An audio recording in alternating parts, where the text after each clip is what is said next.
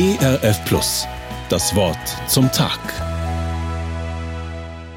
In Psalm 98, Vers 9 steht, Der Herr kommt, das Erdreich zu richten. Er wird den Erdkreis richten mit Gerechtigkeit und die Völker, wie es recht ist. Das ist auch bitter nötig. Das himmelschreiende Unrecht, die Kriege und die menschengemachten Hungersnöte können doch nicht einfach im Meer der Geschichte versinken. Ich denke auch an das Pauluswort aus dem zweiten Korintherbrief, Kapitel 5, Vers 10. Wir müssen alle vor dem Richterstuhl Christi offenbar werden, damit jeder seinen Lohn empfängt für das, was er bei Lebzeiten getan hat, es sei gut oder böse. Aber in Psalm 98 geht es zunächst gar nicht um unsere persönliche Verantwortung, sondern um Gottes endgültige und universale Herrschaft über die ganze Welt. Der Psalm beschreibt Gott als den Herrn über alle Völker. Das ist im Alten Testament gar nicht so selbstverständlich und auch nicht von Anfang an deutlich. Der Gott Israels wurde zunächst vor allem als Gott dieses Volkes verstanden. Jedes Volk hatte damals seinen eigenen Gott, und wenn man in den Krieg zog, war es auch ein Kräftemessen zwischen Göttern.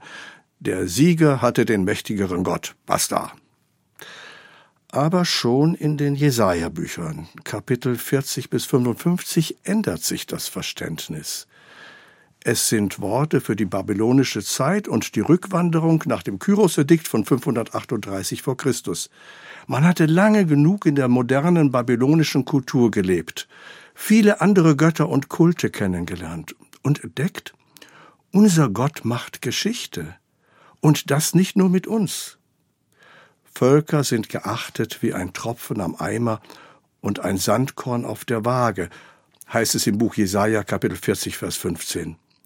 Unser Gott ist nicht nur für uns zuständig, sondern er ist der Herr der ganzen Welt. Und genau das ist auch das Thema vom Psalm 98. Es lohnt sich immer, den Zusammenhang zu lesen.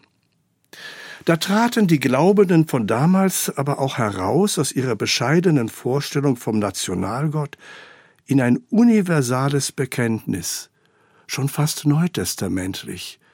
Wenn ich zum Beispiel an den Missionsbefehl im Matthäusevangelium Kapitel 28 denke, machet alle Völker zu Jüngern. Die Reduzierung auf die eigene kleine Welt hat es auch in der Geschichte der Christenheit immer wieder gegeben.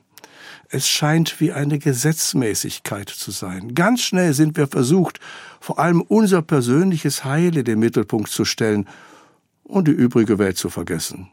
Zu schnell ist die Weltverantwortung eine Nebensache. Wir sind ja so beschäftigt mit unseren innergemeindlichen Herausforderungen. Schon Augustin sprach deshalb von der frommen Incurvatio in se ipsum, die Einkrümmung des Menschen auf sich selbst. Und Luther hat diesen Gedanken aufgenommen. Diese fromme Selbstbezogenheit bezeichneten beide als eine Grundsünde der Glaubenden. Manchmal begegnet mir die Auffassung, mit der Welt werde es immer schlimmer. Es lohne sich gar nicht, sich dort zu engagieren. Früher war alles besser. Dem widerspreche ich ganz entschieden. Das Evangelium redet keinem fromm getarnten Pessimismus das Wort. Der Mensch war früher nicht weniger Sünde als heute. Und es wird auch nicht immer alles schlimmer und geht den Bach runter. Es wird nur anders.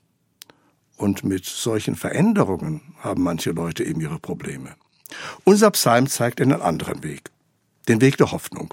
Dass Gott selbst am Ende das letzte Wort hat auch dort, wo wir die Geschichte, auch unsere eigene Lebensgeschichte, nicht verstehen und nach Antworten suchen.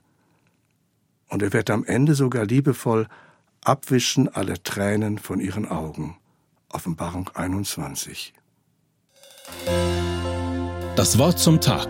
Mehr auf erfplus.de oder im Digitalradio DAB+. Hören Sie ERF Plus. Gutes im Radio.